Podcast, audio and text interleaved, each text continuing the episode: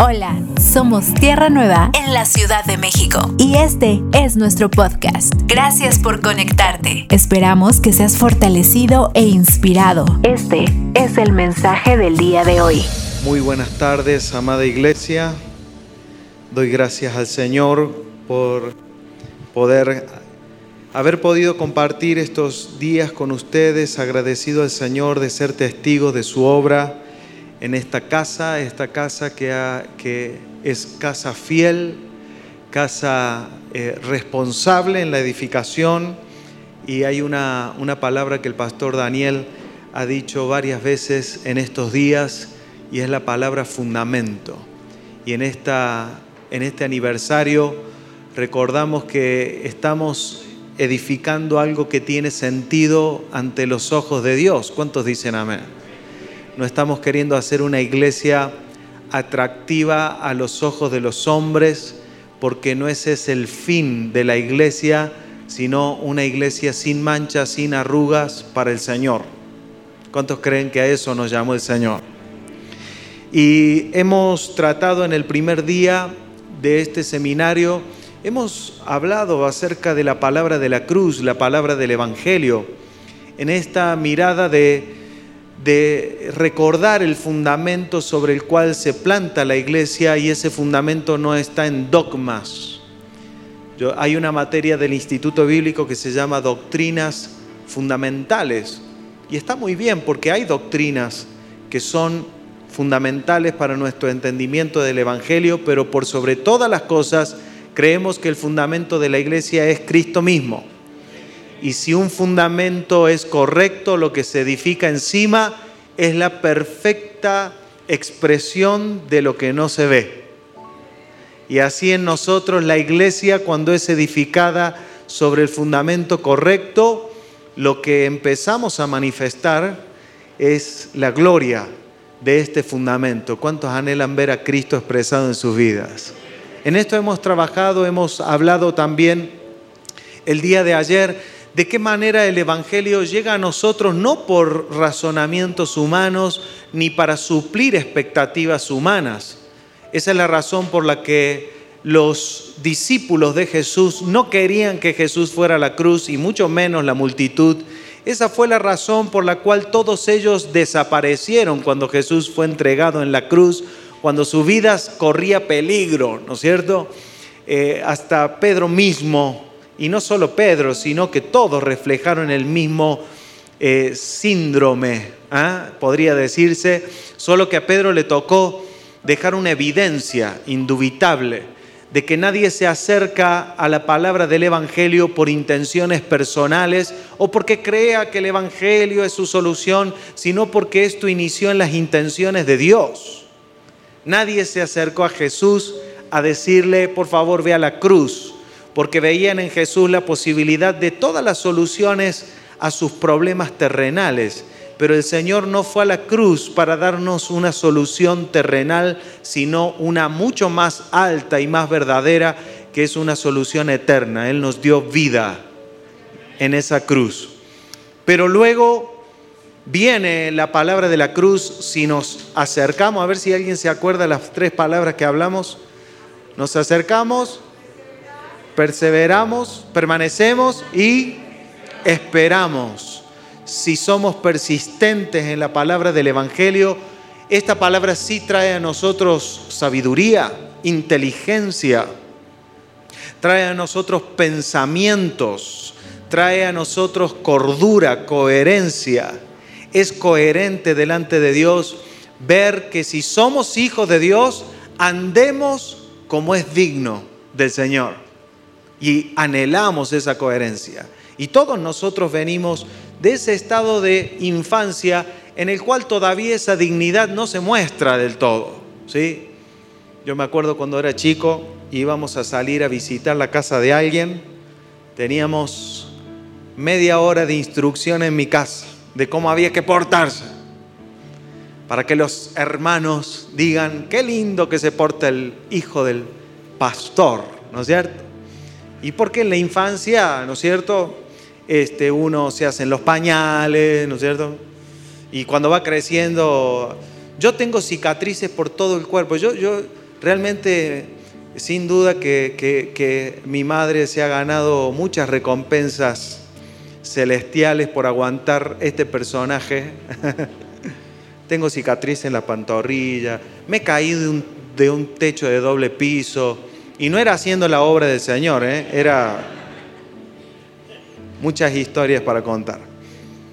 Pero cómo es digno, cómo es la dignidad de Cristo en nosotros, es expresar lo que somos en Él, eso es la madurez, no es portarme mejor, no es eh, hacer, ser más bueno, eh, orar más tiempo, a más horas. Y la gente tiene esta forma de pensar donde el hacer las cosas espirituales son las disciplinas. Yo, yo no entiendo por qué le llaman disciplina espiritual al orar. Imagínense que yo voy a hacer un programa para hablar con mi esposa. No hace un programa si usted ama a quien ama, habla y, se deleita. La oración no es una disciplina espiritual. Esa déjele para la infancia. Eh, los que van madurando se deleitan en recibir, porque orar es un regalo que Dios nos da. No es algo que le damos a Dios para ver si nos bendice en la semana. ¿Ven? Porque la madurez despierta en nosotros lo verdadero. Si, si alguien me pregunta es, dígame la verdad, pastor. Cristo ya dijo que es la verdad. Dijo, yo soy la verdad. A partir de ahí yo definí esto. Si hay algo de Cristo en mí, hay verdad. Ahora, si hablo mucho pero se ve poco, mis palabras no pueden ser verdad. Porque ¿qué dijo Jesús? Yo soy la verdad y el camino y la vida. Muy bien, vamos a leer juntos Romanos capítulo 8. Y eh, estaba diciendo toda esta introducción para terminar diciendo algo que no lo dije. Lo que dije, lo que quería decir es, celebrar, me han asombrado mis amados hermanos. Quiero honrar al Señor en sus vidas de cómo han oído y recibido la palabra estos días, con paciencia, porque yo sé que muchas de las cosas que hemos hablado en estos días no, no han sido un sonido diferente y han oído otra vez lo que ya saben y entienden y aún viven muchos de ustedes, pero lo han oído con paciencia porque yo sé que algunos de los que están aquí, necesitan la leche que hemos dado y hemos dispensado porque es necesaria, es necesario que seamos fortalecidos. No hay vergüenza en reconocernos niños delante de Dios. Al contrario, es mejor que digamos, Señor, soy un niño y el Señor diga, no, dale, dale, que ya estás listo para otra cosa. A que yo me crea súper maduro y Dios diga, no, eres niño. Entonces, mejor, mejor tomemos leche bebamos leche y seamos fortalecidos en la vida del Espíritu. Pero muchos otros están oyendo esta palabra porque el Señor les encomendará cuidar de otros, de los que están en tu casa, los padres que tienen hijos, que oyen la palabra para saber cómo es una gran pregunta, ¿cómo puedo yo? Porque muchos de nosotros hemos llegado al Evangelio y nos hemos tenido que despojar de las mezclas incorrectas, de las cosas que vinieron a interrumpir, cosas que parecían ser iglesia y no lo eran, que parecían ser evangelio y no lo eran. Muchos de los que estamos aquí hemos atravesado historial de cosas que no debieran haber, no deberíamos de haber atravesado, pero cómo hacemos más fácil el conocimiento del evangelio a los que vienen, a los que están en tu casa, tu familia. Miren, número uno, la, la manera de hacerlo más fácil es que el evangelio se haga carne en nosotros que los que nos rodean puedan ver en nosotros aquella experiencia de libertad que el mundo no puede otorgar, sino solo la cruz de Cristo y la madurez. Pero felicitarlos, amados, y al oír la palabra, que el Señor nos dé la gracia de que esta palabra abunde en nosotros, porque es lo menos importante de esta mañana es lo que está escrito en esta computadora y lo que pasa por este micrófono. ¿Sabe qué es lo más importante? Es la palabra viva que está en usted. Eso es. Y que el Señor haga de cada uno de nosotros excelentes colaboradores de esa palabra. Y voy a decirle, voy a adelantarme en una cosa en el mensaje de, de hoy. Una de las formas en las que nos volvemos colaboradores es reconociendo que la obra de Dios, si alguien tiene fe, la obra de Dios ya está en esa persona. No vengo yo así como Superman y decir, tú que estás perdido, ahora vengo yo a darte la solución. No, no. Vengo a colaborar porque la obra de Dios ya está en ti. Y queremos servir a esa obra para que siga su curso y para que eh, produzca, produzca toda su gloria. Leamos juntos Romanos capítulo 8 Dice el apóstol Pablo, ahora pues ninguna condenación hay para los que están en Cristo Jesús, los que no andan conforme a la carne, sino conforme al Espíritu. Mire, siempre digo que más que aprender versículos de memoria como generación, lo que deberíamos de anhelar es que de nosotros salgan estas palabras por haberlas entendido también, porque el apóstol Pablo no tenía la carta del apóstol Pablo a los romanos. Él la escribió. ¿De dónde salen estas conclusiones? Del entender el Evangelio, de ir a la cruz de Cristo y decir, wow, yo estoy viendo que en la cruz el Señor no me condenó, sino que pagó el precio. Entonces este está diciendo, ninguna condenación hay. Pero además está diciendo para los que andan conforme al Espíritu. Si usted oye estas palabras y, y no, si no aparece ese anhelo de decir, yo quiero andar conforme al Espíritu. Así hace el Espíritu Santo de Dios su obra en nosotros. No nos dice, no, tú eres el que anda en la carne, así que eso no es para vos. No, así no habla el Espíritu. El Espíritu dice, tengo esta propuesta de que todos tus días sean un andar en el Espíritu. Entonces, ¿Qué hacen muchos cristianos? Bueno, sí, tengo que andar el Espíritu. Mañana voy a orar todo el día. Mañana eh, voy a ayunar. Eh, mañana, mañana voy a oír al pastor Abel. No funciona así. Andar en el Espíritu no es que tú le digas a Dios cómo tiene que hacer las cosas. Todo inicia en el anhelo de vivir todo aquello que me fue otorgado en la cruz. En estar incluidos en estas formas que son las formas del Espíritu. ¿Y cuántos anhelan? A ver, vamos a ver si tenemos aliados. ¿Cuántos anhelan vivir en el Espíritu y andar en el Espíritu? Dice, porque la ley del Espíritu de vida en Cristo Jesús me ha librado de la ley del pecado y de la muerte. Una descripción perfecta de cómo vivíamos antes del Evangelio atados a una ley que es la ley del pecado y de la muerte. Gracias a Dios que Él nos libró por, por esa cruz. Era la única, el único camino que podría librar, porque sabe que en el mundo hay mucha gente que no cree en Dios, pero los que creemos en Dios entendemos que lo que Dios dice aplica a todos, a los que creen y a los que no creen. Y sabe que dice Dios que si alguno no está en Cristo está sometido a la ley del pecado y de la muerte. Es una esclavitud. Y todos los que creemos en Dios anhelamos la libertad para no estar más sujetos, pero además cuando vemos al mundo sujeto no intentamos exigirle al mundo que se comporte de una manera. ¿Ve? Por eso no somos Moisés, porque el Moisés venía y exigía, pero todos ellos estaban sometidos a esa ley. Cristo no había venido a, eh, eh, no, no había entregado su vida en la cruz. Nadie podía ser libre del pecado y de la muerte.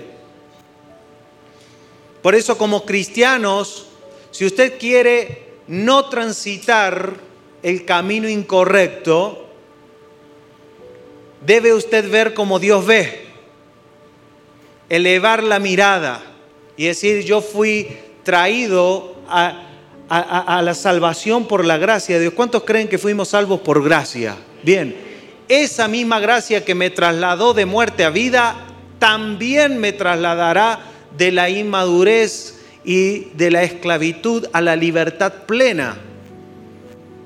De las obras de la carne a las obras del espíritu. De las manchas del viejo hombre a la santidad que ya me fue otorgada en la vida espiritual es la gracia la que nos lleva. Yo solamente debo saber cómo es esa gracia, cómo actúa y rendirme a esa gracia.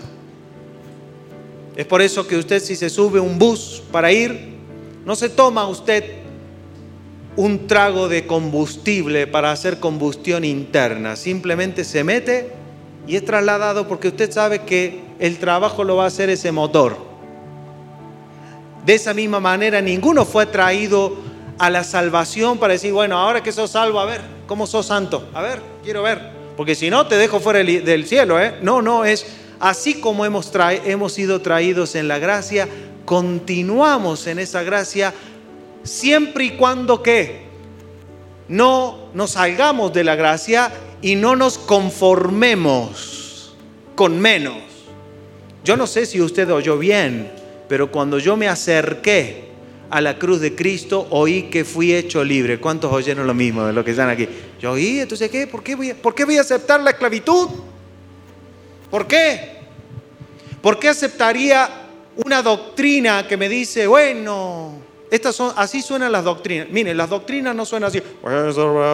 No, las doctrinas suenan así. Y bueno, somos humanos. Mientras estemos en esta carne, tendremos que aguantar el aguijón de la carne, porque la gente que sale con esas doctrinas tiene una mezcla de versículos bíblicos.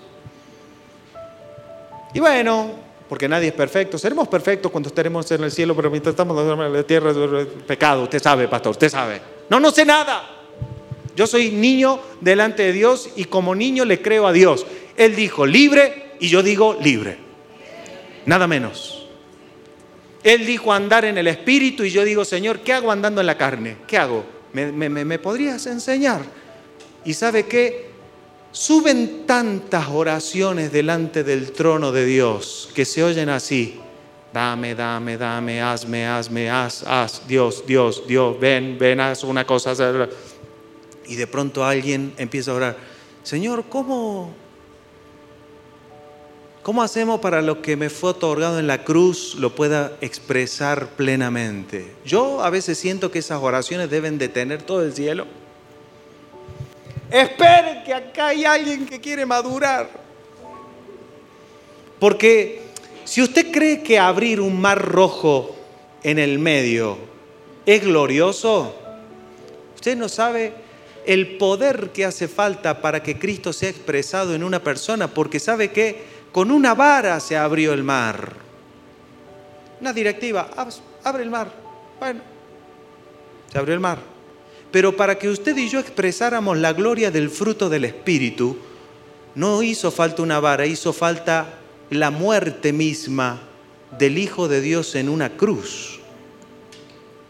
Así, si usted cree que eso lo dice el apóstol Pablo y lo dice con estas palabras. Si lo que perece tuvo gloria, imagínate lo que permanece.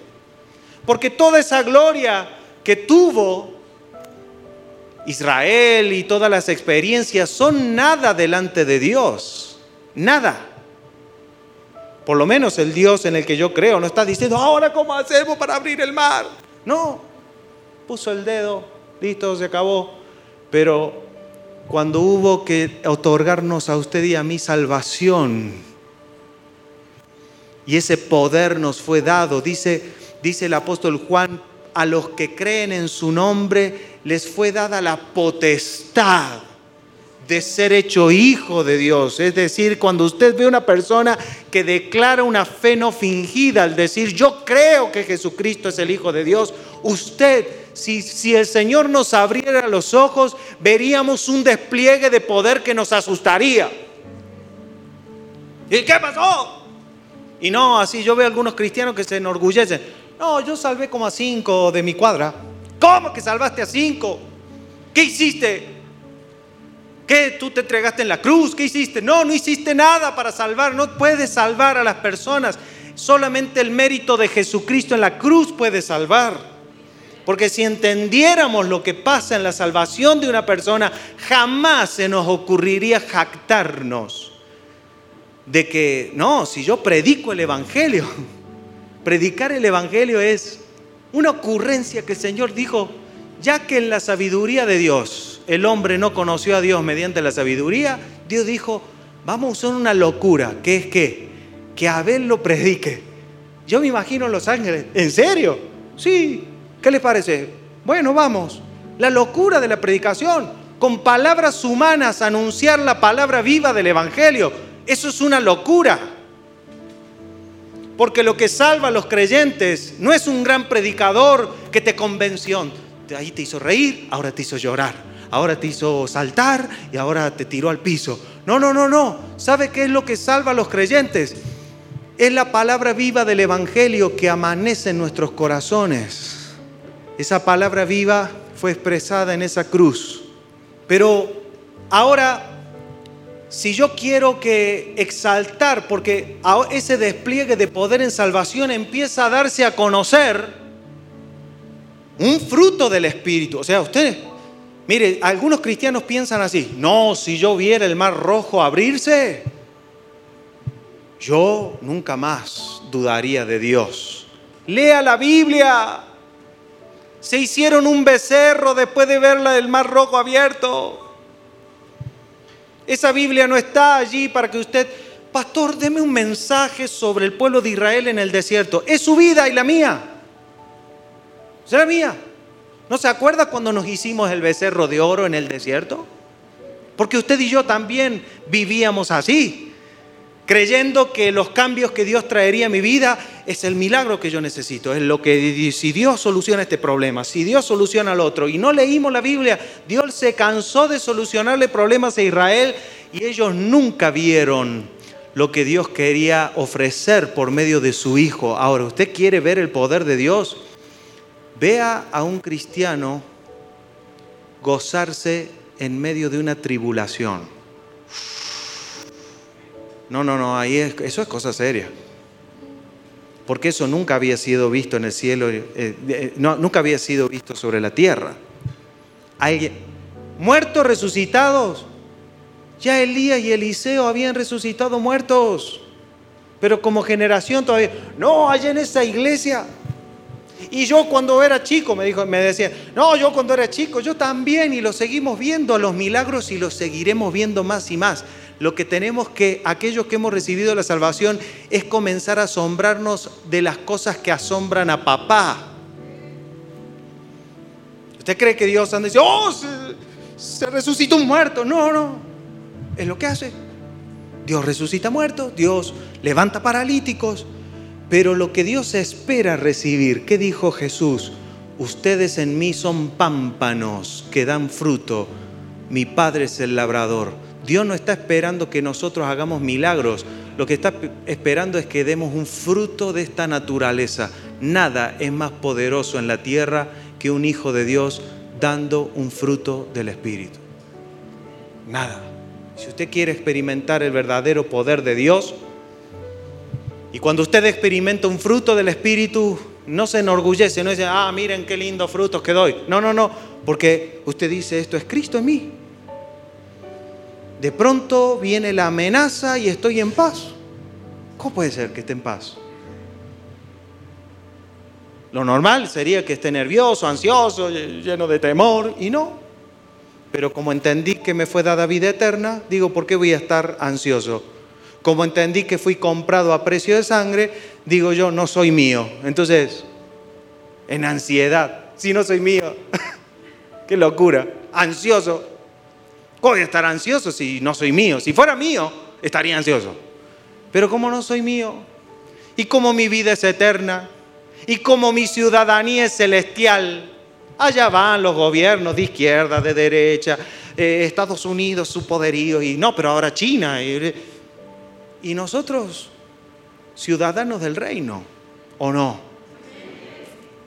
Eso va pasando en nuestros corazones cuando somos, ¿qué? Conducidos a la verdad y Él nos ha librado de la ley del pecado y de la muerte. Y ahora va a decir el versículo 3, porque lo que era imposible para la ley, por cuanto era débil por la carne, Dios enviando a, a su Hijo en semejanza de carne de pecado y a causa del pecado, condenó al pecado en la carne.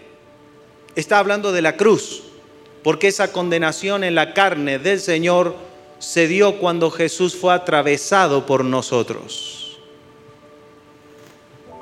Pero si yo no me acerco a la palabra de la cruz, no me entero qué pasó allí.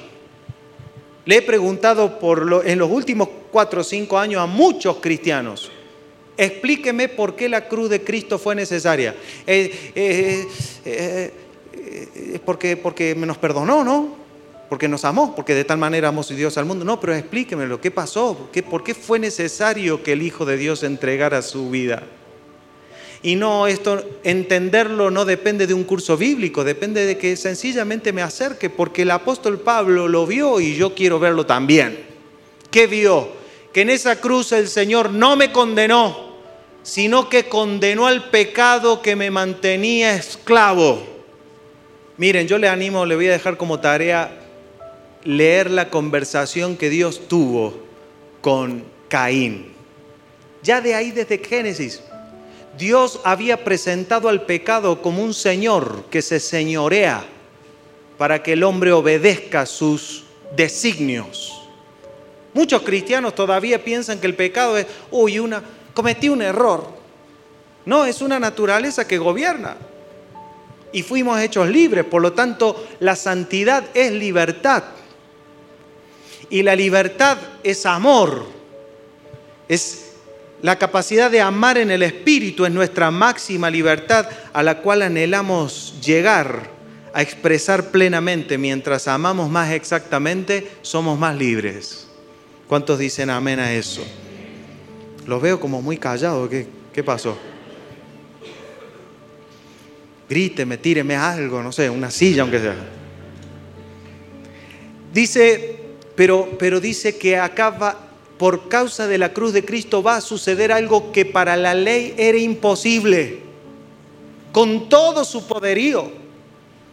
Cuando Dios le entregó la ley a Moisés, el monte ardía, los truenos, los, los temblores, de tal manera que ellos quedaron espantados. Dios le dijo, ni se vaya a querer cruzar la, la línea una bestia, porque la bestia se va a morir. Y el pueblo de Israel dijo, mejor ve tú. O sea, como que entendieron la indirecta.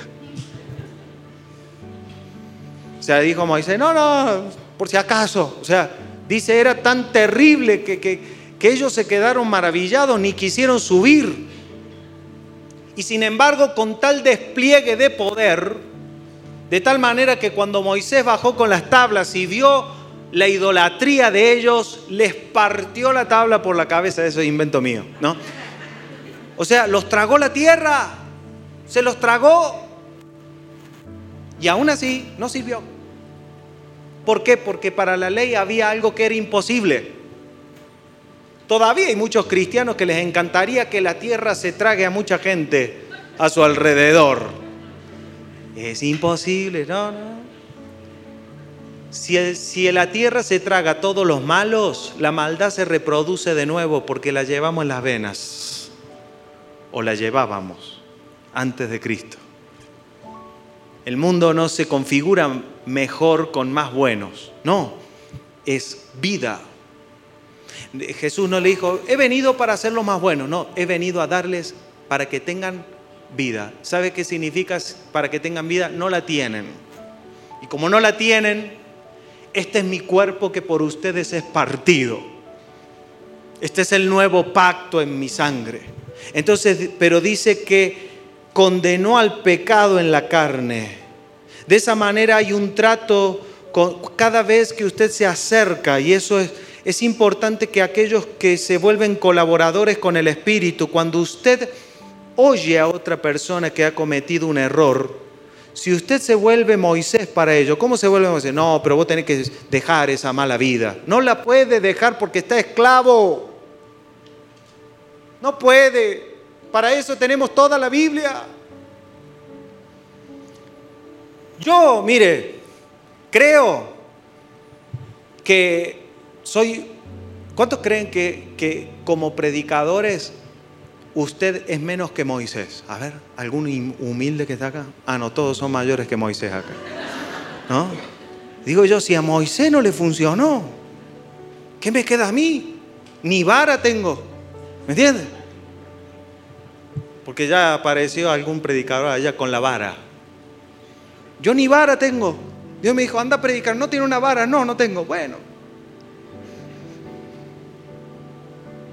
No podemos porque debemos llevar a las personas a estar expuesto a la verdad del Evangelio que está en la cruz de Cristo, esa persona lo que tiene que ver es que Dios no murió, Jesucristo no murió en la cruz para que, bueno, ya que no pudiste dejar de pecar, te voy a perdonar para salvarte con pecado y todo. No, el pecado no puede permanecer. ¿O usted cree que en el cielo habrá gente mintiendo? ¿Qué cree usted? No, ¿no es cierto? Entonces, ¿por qué me seguiría comportando en la tierra en formas de comportamiento que no existirán en el cielo? Más bien queremos expresar lo que somos en Cristo. Entonces, el Evangelio no se conforma con gente que diga, pastor, dígame, ¿me voy al cielo o no me voy al cielo? Y hay cristianos que viven así la vida.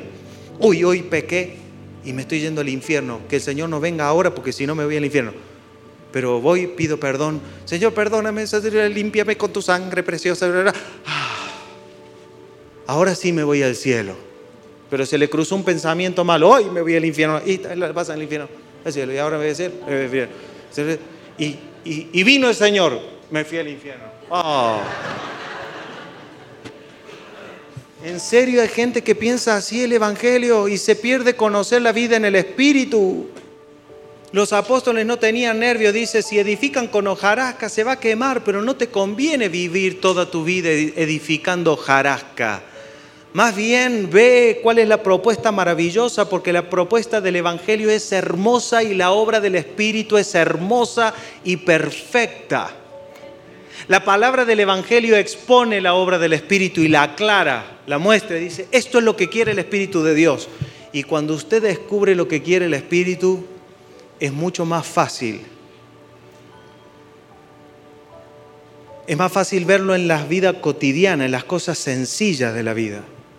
Todo se vuelve un trato del espíritu. Todo. La, la actividad que hay en el amor. Si eres padre o madre, sirves a tus hijos en el amor del espíritu, no como el amor de cualquier padre que quiere que sus hijos sean su orgullo. Entonces sí, los ama, pero los ama humanamente. Yo he visto, voy a describir una locura del mundo. Téngame paciencia, esto no lo aplique a usted porque no aplica a ninguno de los que estamos aquí. Pero en el mundo veo esta locura.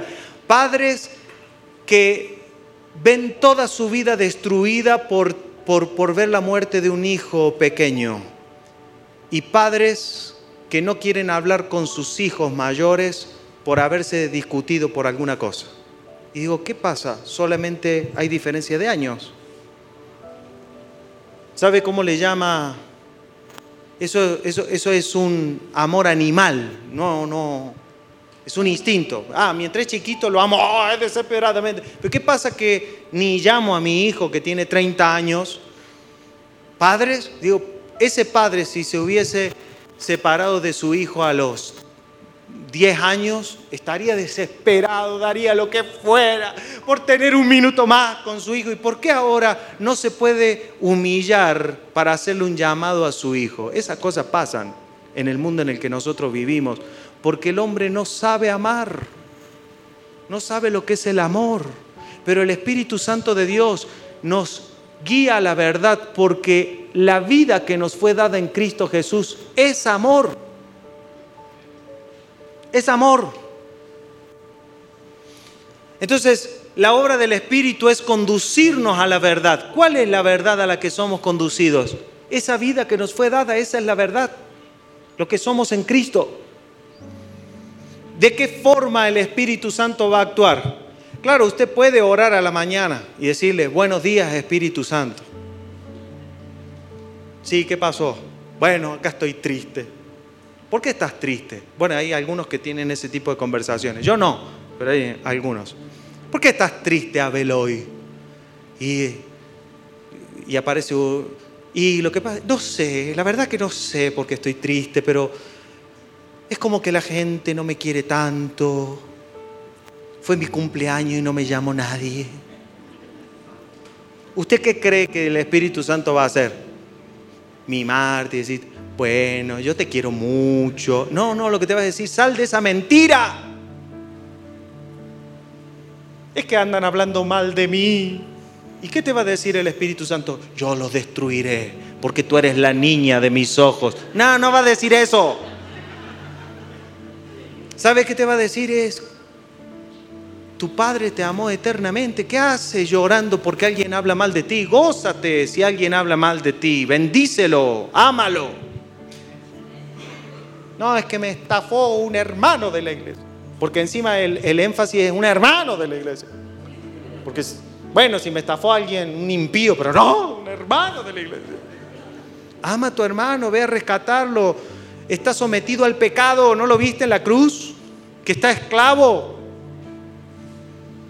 Entonces, ¿sabe qué te va a decir el Espíritu? No, no te va a decir algo así como, no importa, lo que te robó el diablo lo multiplicaré por diez. Y tu simiente será bla, bla, bla, bla, bla. Y rebosará en tu... No, ¿sabe qué te va a decir? Haz tesoros en el cielo, porque eso es lo verdadero. Oh, no quería esa palabra, Señor. Claro, como yo no soy el espíritu, por favor deseche lo que estoy diciendo. Pues no vaya a ser que algunos justo lo estafaron y, ay, pastor, es muy dura su palabra. Usted bórrelo. Pero, cuando, pero si el espíritu se la empieza a decir, no reprenda al diablo, es el espíritu el que le está hablando. Porque es, su único interés, no es que usted, el diablo le devuelva por día. Imagínese al espíritu yendo a buscar al diablo de las orejas y venía a devolverle, devolverle. Diez veces, diez veces. No le va a hacer eso, no hace el espíritu. Jesús dijo, Él los conducirá a toda verdad. Lo único que hace el Espíritu de Dios con los, con los santos es conducirlos a la verdad. Y la verdad es esta, que nada que tengamos terrenalmente perdura, que todo es corruptible, no poniendo los ojos en las cosas que se ven, sino en las que no se ven, las que son eternas. Eso busca el Espíritu. Entonces, así vamos viendo esa manera de entender nuestras vidas y nuestros días que nos conducen a la madurez. Él condenó el pecado para que la justicia de la ley se cumpliese en nosotros. Bueno, ok, y, y, luego va a decir, porque los que son de la carne piensan en las cosas de la carne, pero los que son del Espíritu, en las cosas del Espíritu. Ven, ahora no es solo necesario, bueno, yo creí, decreté, confesé, sí, pero ¿qué pensamientos hay en tu corazón? Porque hay disponible en la vida del Evangelio pensamientos. ¿Cuántos quieren pensar esos pensamientos? Los que vienen del Espíritu. Yo también. Yo también. Dejar de pensar lo que produce amargura. ¿Sabe cómo se deja de pensar en la amargura? Con pensamiento del Espíritu. Cuando un, hijo de Dios dice, basta de estos pensamientos porque no reflejan lo que soy. Punto. Y así es como actúa el Espíritu de Dios. Porque en el mundo de los pensamientos nunca falta una decisión desacertada y a veces las personas se pasan en un camino. Y Dios, está Dios va actuando a nuestro alrededor pastor, ayúdeme, porque ore por mí, ore por mí que estoy en una deuda. ¿Y por qué está en una deuda? Y tomé una mala decisión. ¿Y qué compras? Y no sé, me compré un auto en 50 mil cuotas. Y decir, pero Dios te mandó que te comprara un auto. Porque no falta uno. Es que Dios me dijo que comprara el auto, como si Dios estuviera en su eternidad pensando cómo yo cambio el auto. Y todavía hay cristianos, Padre, ¿cuál es tu voluntad? Que compre un auto o que no compre. Quiero que expreses a Cristo en la tierra, te dice Dios. ¿O no lo oyó usted? Yo lo oí. Amén. Muy bien. Y después, cómprese el auto. Roma, Romanos 6, 14. Dice, porque el pecado no se enseñoreará de ustedes. Otra vez, lo mismo, sigue hablando el apóstol Pablo. Y Romanos 7, 4 dice, así que también ustedes han muerto a la ley mediante el cuerpo de Cristo para que sean de otro. Levante la mano todos los que son de Cristo. ¿Sabe por qué usted está siendo conducido a una vida no en santidad porque se porta muy bien, bien, bien, bien, no, en la santidad que expresa al amor de Dios y que da a conocer al mundo lo que es ser libre verdaderamente? Que no, no estamos atados a pasiones que las decisiones en nuestras vidas no la toma el mundo, porque no somos del mundo, porque somos de Él. y hemos muerto. La expresión de que han muerto al mundo significa que cuando éramos parte, cuando estábamos fuera de Cristo, éramos parte de un engranaje perfecto. Se llama mundo, de reacciones, de acciones y de reacciones. Entonces el mundo venía a nosotros y nosotros, clac, clac, clac, clac, y el mundo seguía.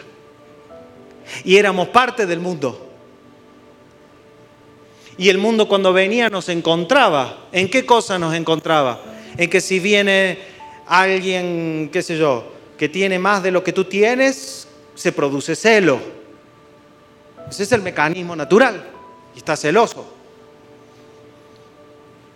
Y, si, y, si, y si alguien, eh, y usted ve, ¿cómo puede ser que ese tenga más que yo si yo soy más inteligente y ya quiero más? ¿Y por qué? Porque el materialismo gobierna y entras a tu Facebook y tienes menos me gusta que tu amigo. ¿Cómo puede ser? Voy a subir una foto así. A ver si me pone más me gusta. Porque el mundo me encuentra en sus formas, en la apariencia, me encuentra. Me pegan en una mejilla, yo le pego en la otra. Eso es lo normal, en los mecanismos es si me pegan, yo pego. Ojo por ojo, diente por diente. O me enojo, o me vengo, la venganza. ¿Por qué cree que todas las películas que tienen venganza se venden?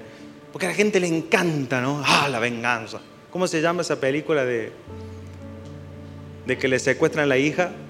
Está buenísima, véanla.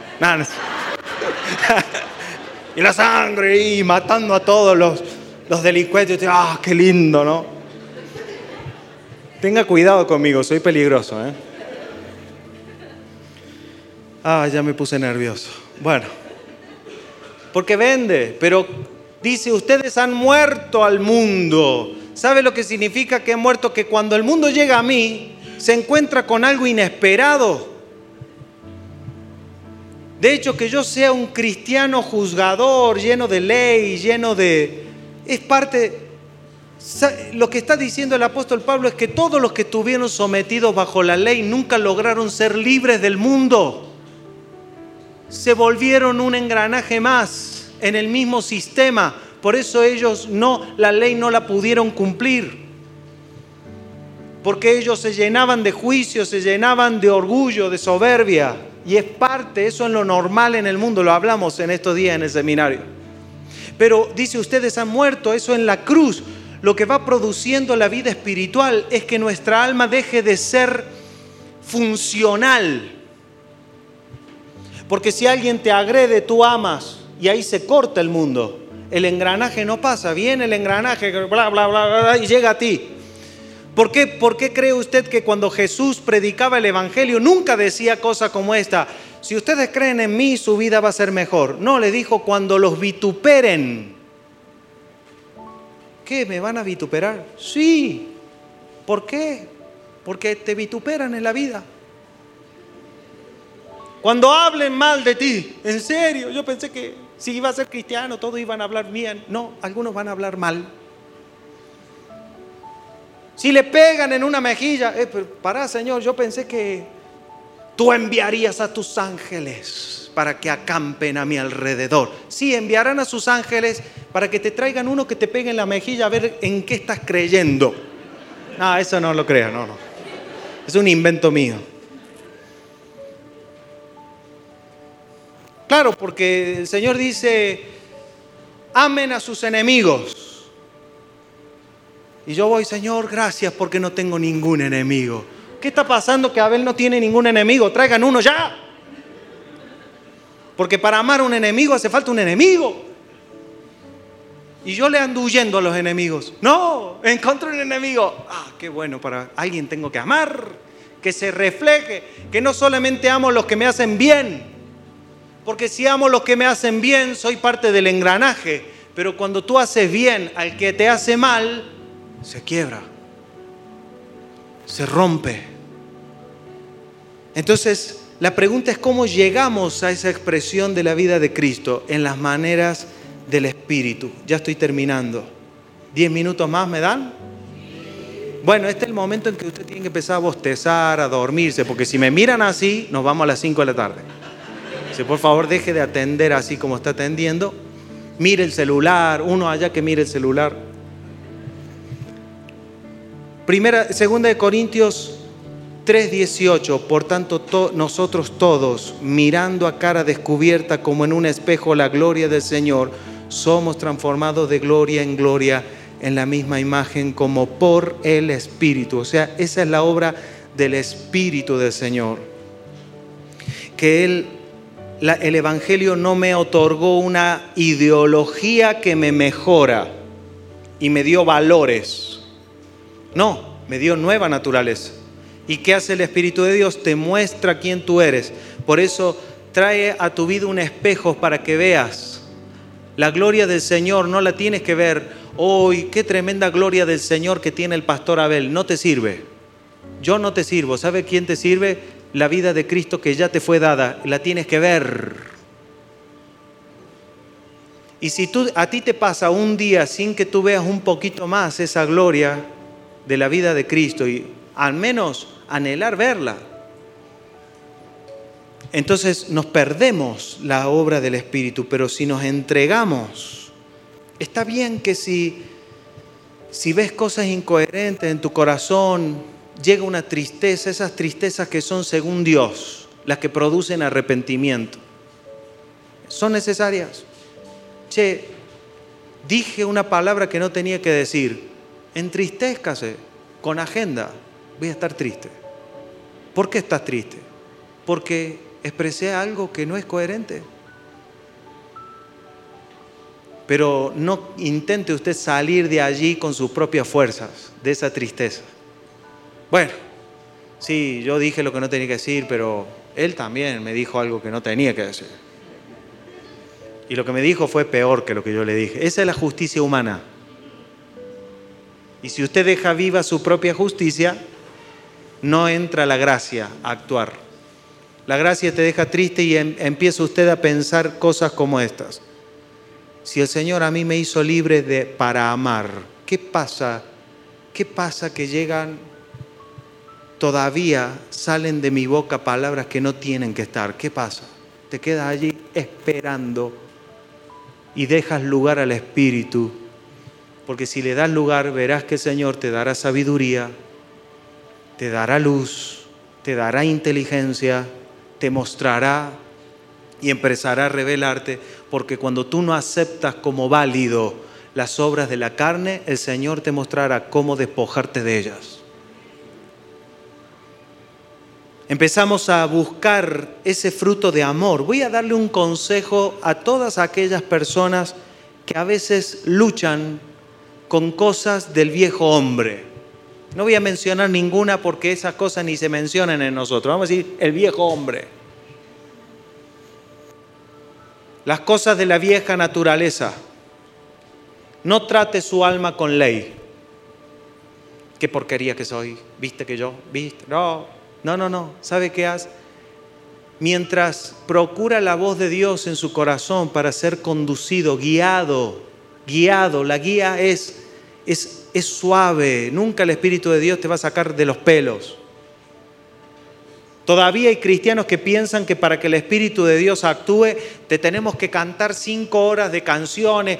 Es que pastor, usted cuando predica no hace pasar a la gente adelante. ¿Sabe por qué no lo hago pasar? Porque ya lo hicimos durante décadas. Y la gente todavía sigue pensando que pasando al altar. Amados, el altar era un lugar donde se quemaba carne. Entonces, si alguien quiere pasar al altar, avísenos que buscamos una rama, un poco de combustible, y ahí se te terminan todos tus problemas. No está acá el altar, ¿quién dijo? ¿Dónde ahí dice altar?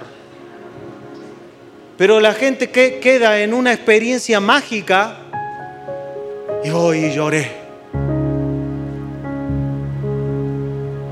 No, más bien es revestirnos del amor, nos revestimos, porque ¿de qué me sirve que tú perdones? a los que te dañaron si no te revistes del perdón que considera, mañana seguramente alguien me va a dañar y me revisto del perdón. No es, ay, perdono, pero por favor que nadie más me haga daño. No, no, no es, tienes vida eterna, eres intocable. Vivimos en un mundo peligroso, los tiempos son malos, decían los apóstoles. Tengan cuidado que hay amadores de sí mismos. ¿Qué cree usted? ¿Que no te va a tocar ningún amador de sí mismo? ¿Que no va a haber un empresario pensando cómo sacarte más plata a ti? ¿Cómo no hay uno mirando qué bien que te va en el negocio para ponerte uno al lado, el desgraciado? ¿Me entiendes? Va a pasar, puede pasar. Pero ¿sabe lo que te hace libre a ti del mundo? No que Dios esté mandando ángeles. Hay un ángel para que, para que le haga salir mal el negocio a uno. No, no, no. Él va a usar, va a llevar el Espíritu Santo, va a usar las armas de la gracia de Dios para conducirte a conocer cuál es tu verdad en Cristo y que estés plantado en Él. Y que consideres que si hay pan en tu mesa, es porque tu Padre cuida bien de ti. ¿Cuántos tienen pan en su mesa hoy? Celebre al Señor porque Él tiene cuidado y dele gracias al Señor todos los días. Hay pan en mi mesa, estoy bien abrigado, tengo calzado, hasta podría andar descalzo y estoy calzado. Ya es un plus. Pero además de eso, el Señor me ha dado acceso a las riquezas de su gracia. Aleluya. Vamos a ponernos de pie. Oremos juntos al Señor en gratitud a Él porque Él te ha dado acceso a las riquezas de su gracia. Los apóstoles decían, el apóstol Pablo decía, hasta alcanzar las riquezas del pleno entendimiento. Tengo un momento allí para, si quiere, cerrar sus ojos y meditar en el Señor y le pido al Señor que Él ministre y suministre en tu corazón una medida más de entendimiento, de luz, que Él fortalezca tu corazón, que esta palabra ha venido para levantarte, para levantarte y para hacerte saber que Dios ha puesto su mirada en ti. Si tienes fe, es imposible que el Espíritu Santo de Dios no actúe todos los días en tu vida. Es imposible porque Él es responsable. Mira que el Espíritu de Dios trabaja de manera suave, sencilla, es como un silbo apacible. El Espíritu de Dios no va a violentarte porque su tarea no es llevarte, es guiarte. Pero si para ti es atractiva la verdad de Dios y ves cuál será el efecto de esa verdad en tu vida, entonces no faltará todos los días esa guía a ver. Toma el tiempo para estar expuesto a la verdad del Evangelio. No menosprecies el oír la palabra de la cruz. Pidamos a Dios que levante los evangelistas en, este, en, esta generación, que son todos aquellos que sirven dentro de la iglesia para recordar a los santos la palabra de la cruz, la palabra del Evangelio, que no se nos olvide, hasta llegar a las riquezas del pleno entendimiento. Debo decirte que la vida que Dios te dio en esa cruz está completa. La obra que el Señor hizo en la cruz está completa. Pero ahora esa vida busca crecer, porque una semilla en sí misma está completa, pero tiene una instrucción. Nadie puede hacer salir una planta con media semilla. La semilla tiene todo, contiene toda la naturaleza, toda la genética, contiene todo lo necesario para producir fruto. Así es la vida del Espíritu en usted. Esa vida no es por parte de Dios, no es que le falte hacer algo más para salvarte, no es que le falte hacer algo más. Él te ha entregado vida en el Espíritu, pero ahora está la obra del Espíritu Santo de Dios para guiar, para facilitar, para que nada en tu corazón venga a ser dureza, para que las raíces de esa vida lo abarquen todo por completo, sea partido el corazón, las coyunturas, que llegue, que llegue a todo nuestro ser esa vida, la noticia de esa vida, hasta llegar a las riquezas del pleno entendimiento. Wow, por favor, no te prives yo sé, yo, yo reconozco delante de Dios que Dios no me llamó a la salvación porque haya habido mucha inteligencia en mí. Yo creo que fue en la gracia de Dios y que de lo menospreciado de los hombres Él me escogió. Pero anhelo llegar a las riquezas del pleno entendimiento. Hay una luz esperando todos los días, un entendimiento mayor esperándonos, porque la, el pleno entendimiento no viene a nosotros para filosofar bíblicamente, sino que viene para que amemos más y mejor. Si algo te ata, busca a alguien a quien servir desinteresadamente. Sirve a los tuyos sin quejarte, sin estar viendo, no, a mí me toca y a vos te toca. Yo ya hice, cobrándole a todo el mundo. Eh, yo, los padres diciéndole a los hijos, yo que te parí, lo menos que podrías hacer es estudiar en la universidad la carrera que yo no estudié. No, no, no. Sirve a tus hijos en amor, que conozcan el servicio que no busca, el amor que no busca nada a cambio, que no busca lo suyo, que no se irrita, que no es jactancioso. ¿Ves algo que te ata? ¿Ves una situación a tu alrededor que se vuelve amenaza? Lleva tu corazón y tus pensamientos al amor. Busca a alguien a quien amar sin buscar tu propio placer. Ama a alguien, ama a la iglesia, Busca a tus hermanos, busca fortalecer las coyunturas, los ligamentos. Tú vas a ver al Señor aparecer todos los días en tu corazón como un renuevo que se levanta para hacer la gloria a su nombre. Padre, te damos gracias por tu palabra, gracias por estas jornadas tan hermosas, por las mesas que has preparado para nosotros que son alimento bueno para todos nosotros. Padre, que sea quitada toda palabra vana de en medio, pero que sea, Señor, tu palabra creciendo en nosotros, en cada uno de mis hermanos. Hablo bien de esta casa espiritual del año de gestión que viene por delante. Hablamos bien de todos los que han de ser añadidos en la salvación, llamados a la salvación.